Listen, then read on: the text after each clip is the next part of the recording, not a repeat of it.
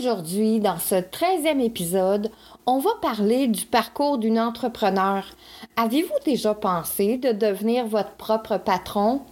C'est de ça qu'on parle aujourd'hui. Je vous attends de l'autre côté dans 3, 2, 1.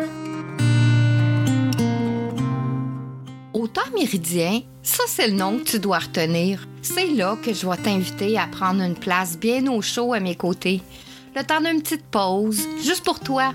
Et prends le temps, prends un bon respire. Nous sommes là, ensemble, où le temps s'arrête quelques minutes.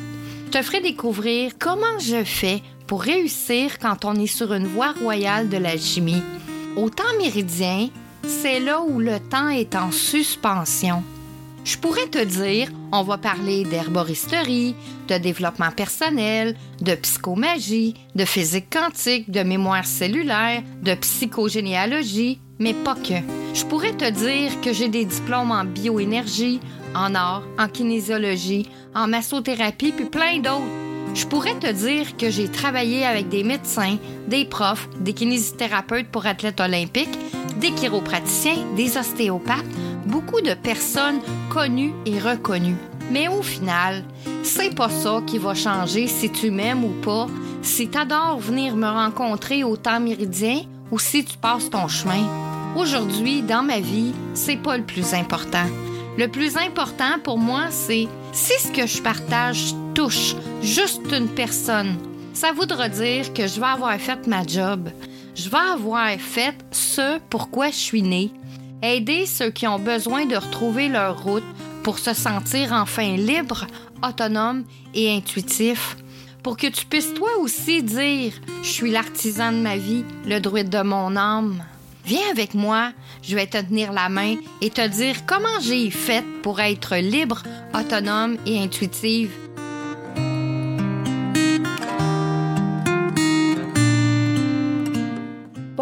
Bonjour mes amours, prenez une place au chaud sous cette belle neige qui tombe en ce 7 janvier 2024.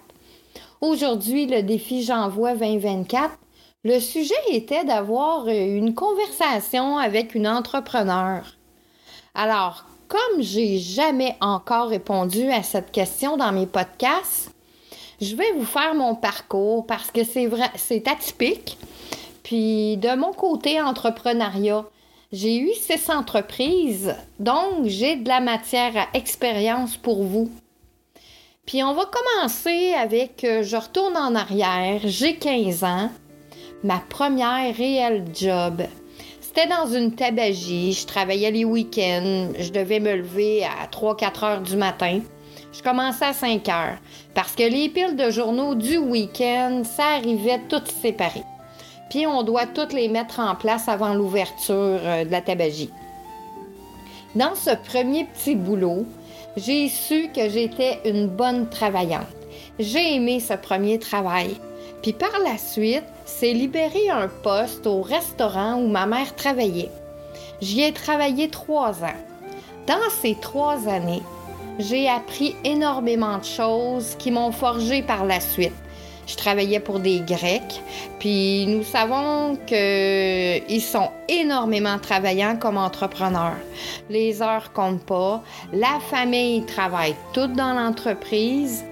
Donc, je me suis retrouvée avec plusieurs patrons, avec ses contraires dans les demandes des choses aussi. Ensuite, j'avais ma mère qui me montrait le métier. Ma mère était une super serveuse qui m'a montré on ne fait pas des pas pour rien, on apporte le plus d'assiettes possible, on retient tout par cœur. Elle m'a montré de voir la job venir avant qu'elle arrive. Donc la mise en place, j'ai eu un super training pour ce qui me forgerait plus tard comme entrepreneur, où on ne compte pas les heures, que ton client a toujours raison.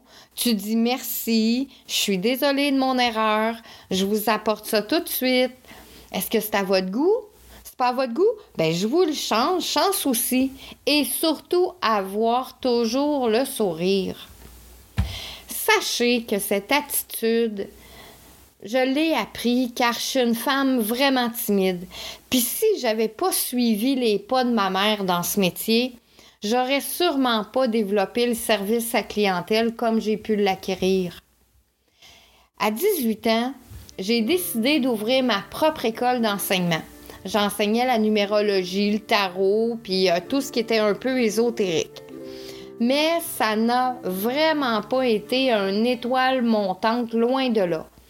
Comme le travail autonome n'existait pas vraiment, à cette époque, on n'avait pas besoin de rien fermer. J'étais juste, euh, j'ai juste arrêté mon activité.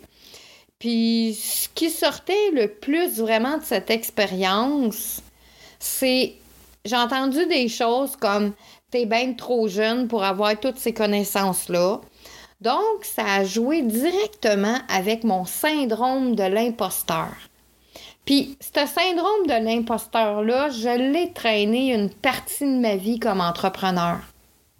Par la suite, c'était dans le début des années 90, est venue l'idée qu'au lieu de faire un métier puis ouvrir une entreprise atypique, ben c'était en pleine expansion dans les salons de bronzage.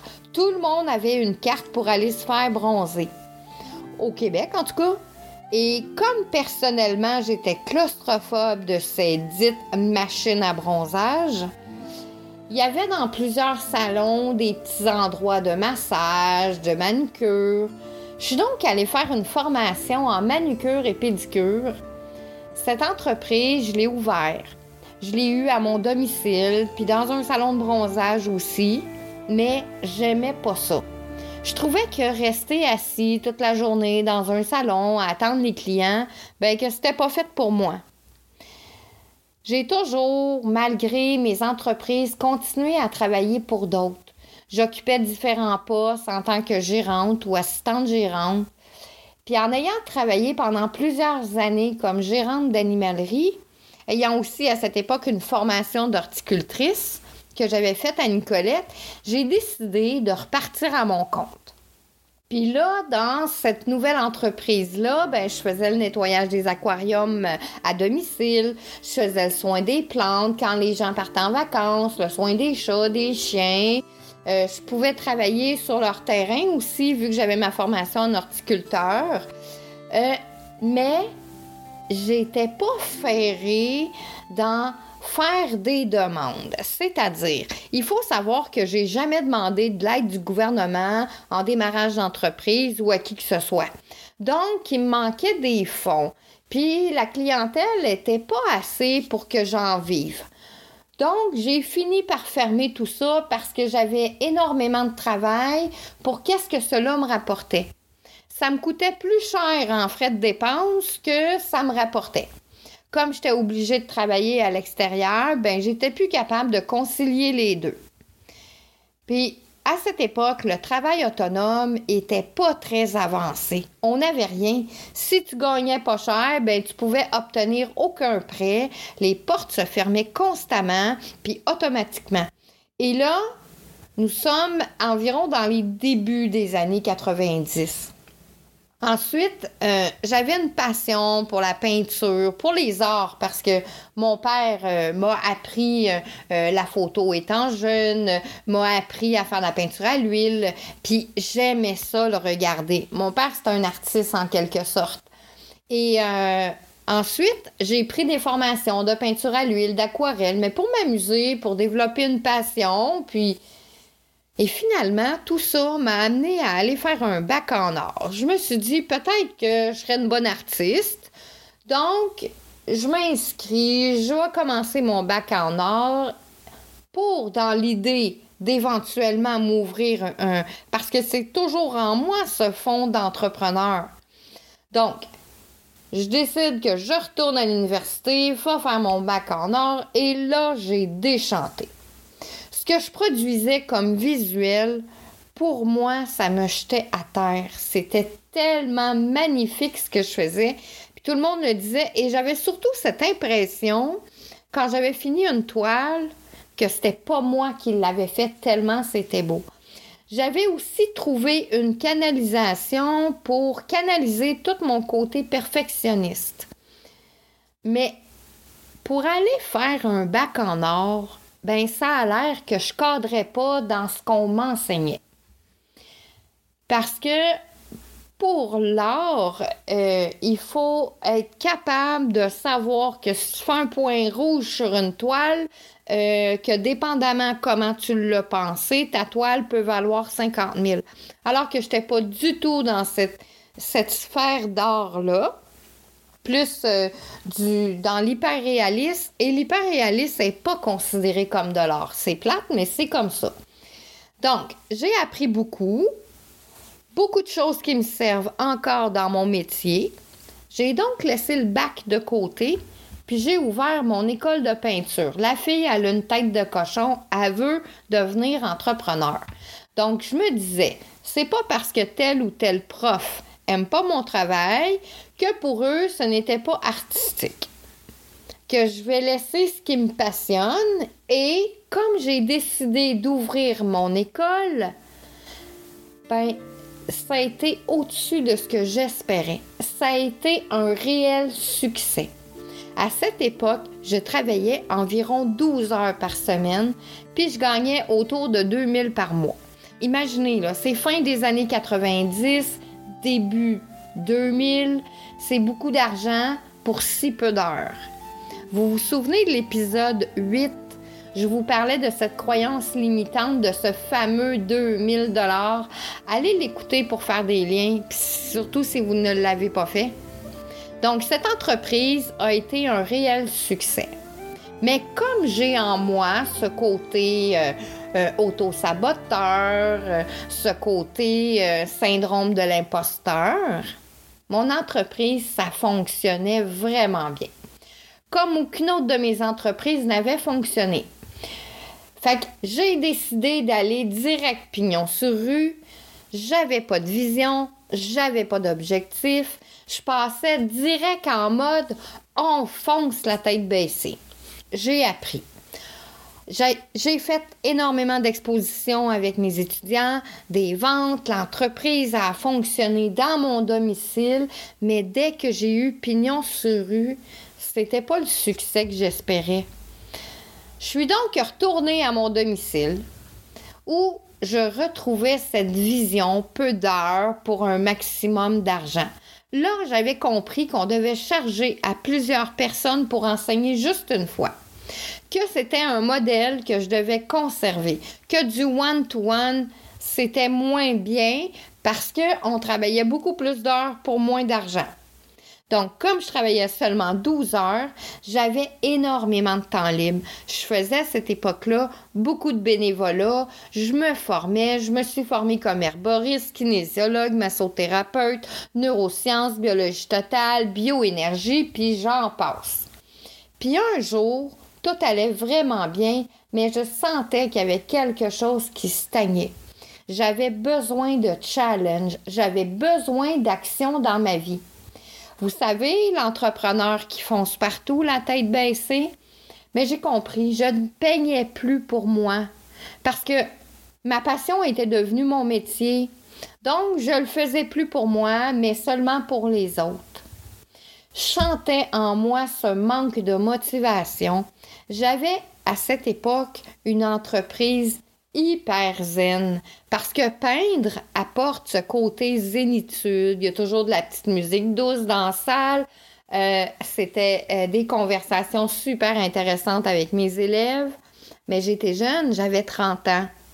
Comme j'avais été habituée avec des sports, on roule à fond dans sa vie, je trouvais que ce côté zénitude que j'avais rendait ma vie sans défi. J'étais complètement à côté de la traque, là, mais c'était comme ça que je me sentais à cette époque-là. J'avais ce besoin d'aider les gens dans le concret de leur vie, de leurs émotions, de leur santé, de leur état d'être. Après mes formations, j'ai donc fermé mon école de peinture.